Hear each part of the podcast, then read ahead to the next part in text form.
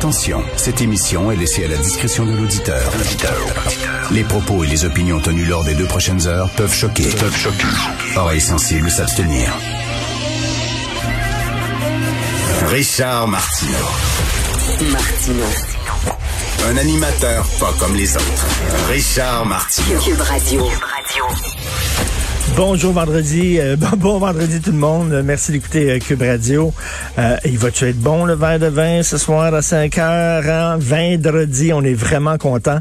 écoutez, lendemain de budget, bien sûr, on va revenir sur le budget tantôt avec Yves Daou, directeur des pages argent dans le Journal de Montréal, Journal de Québec. Mais une chose, parce que là, les gens disent, ben finalement, le gouvernement va continuer de dépenser parce qu'on est en pleine pandémie. Bon, donc il n'y aura pas de d'austérité, heureusement. On peut-tu, je sais qu'on vit à une époque où les mots n'ont plus de sens.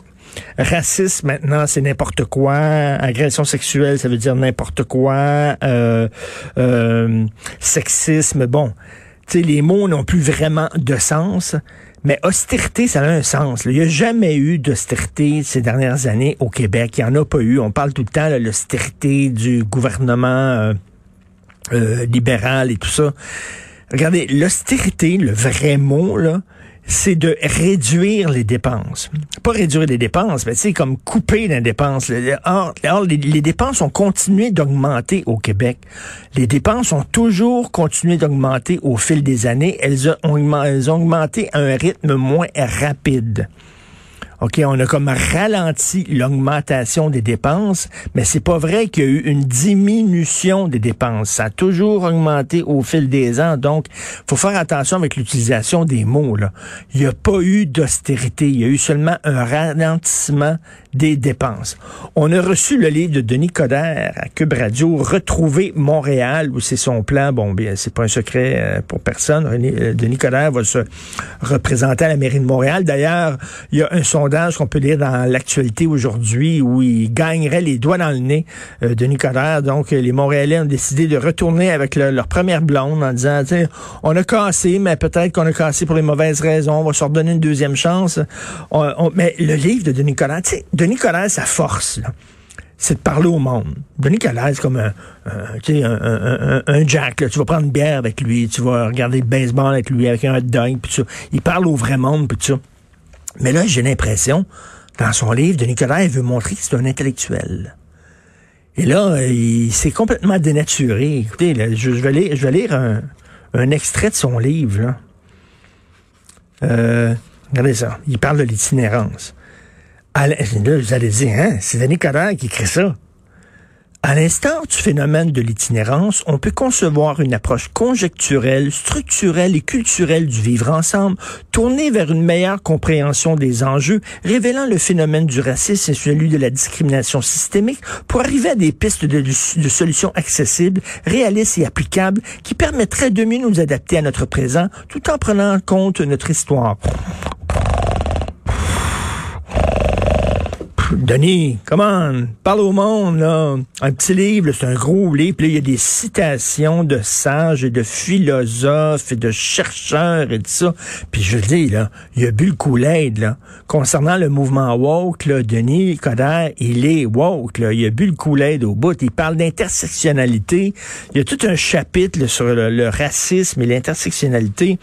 Le concept d'intersectionnalité mis de l'avant par l'américaine Kimberly Crenshaw, féministe, experte en droit civique et en identité, permet une évaluation et une analyse sociologique des différents systèmes discriminants en croisant le racisme et le sexisme, par exemple. Puis là, il parle d'un livre qui s'intitule Black Feminism. Puis là, il dit, ah, écoute, là, c'est, c'est quoi? C'est un doctorat de l'UQAM, ça? C'est quoi? Voyons! Puis là, il parle, vous savez, le mouvement Black Lives Matter, puis ça n'a pas de bon sens, puis ça montre que nos corps policiers doivent être transformés de fond en comble. C'est aux États-Unis, Black Lives Matter. George Floyd, c'est aux États-Unis. Hello? Et là, là, il parle là-dessus, il faut changer complètement la police, puis le profilage racial, puis tout ça, ça n'a pas de bon sens.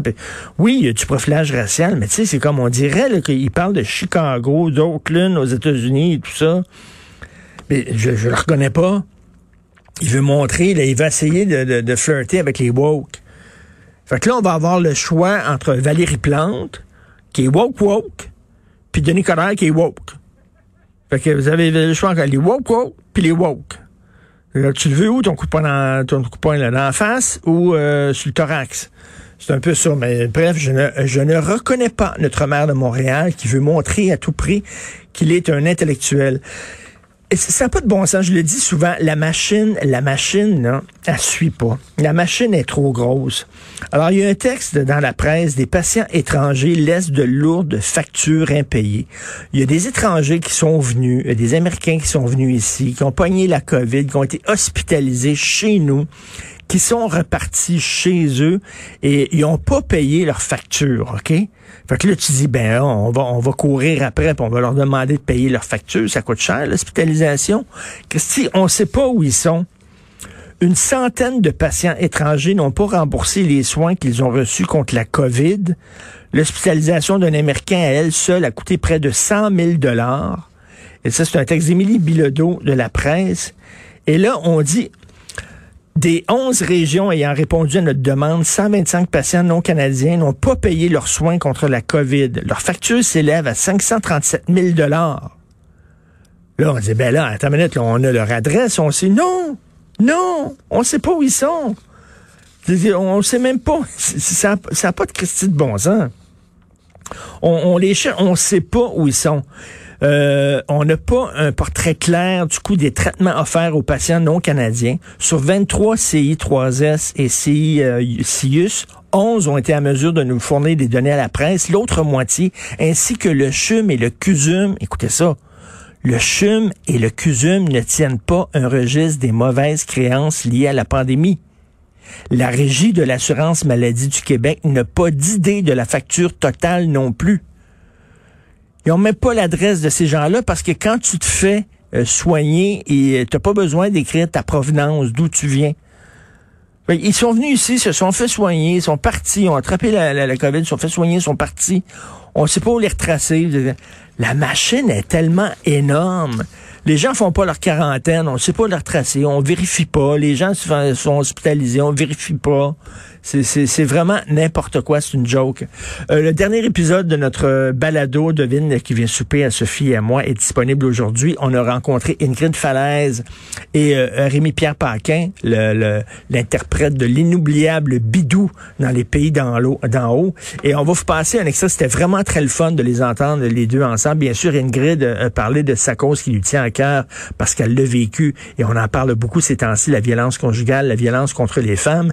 Et euh, Ingrid nous disait, elle, est arrivée à, cette assise, puis à cette assise dos à la porte. On fait ça dans le studio ici en haut à Cube Radio.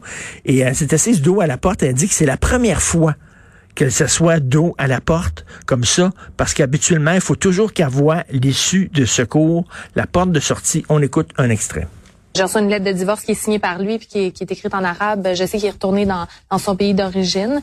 Euh, je sais qu'il n'a pas le droit de revenir ici. Ou s'il revient, ben il va être arrêté parce qu'il a quitté, il, il, était illégal ici, donc il a quitté, il a été déporté quand tu quittes, quand tu passes les douanes pour retourner, ben, tu je dirais, ils savent que tu es euh, euh, illégal, là. Donc, euh, ça, je sais ça. Sinon, non. ça va être une sécurité, ça, de savoir qu'il peut pas revenir au, pays? Oui, absolument, mais il y a toujours tout plein de façons. Fait que moi, la sécurité, je l'ai jamais, puis je ah l'aurai jamais. Puis de d'être public, euh, de d'avoir écrit tout ça, d'avoir la série, d'avoir ma face sur les livres, c'est un danger.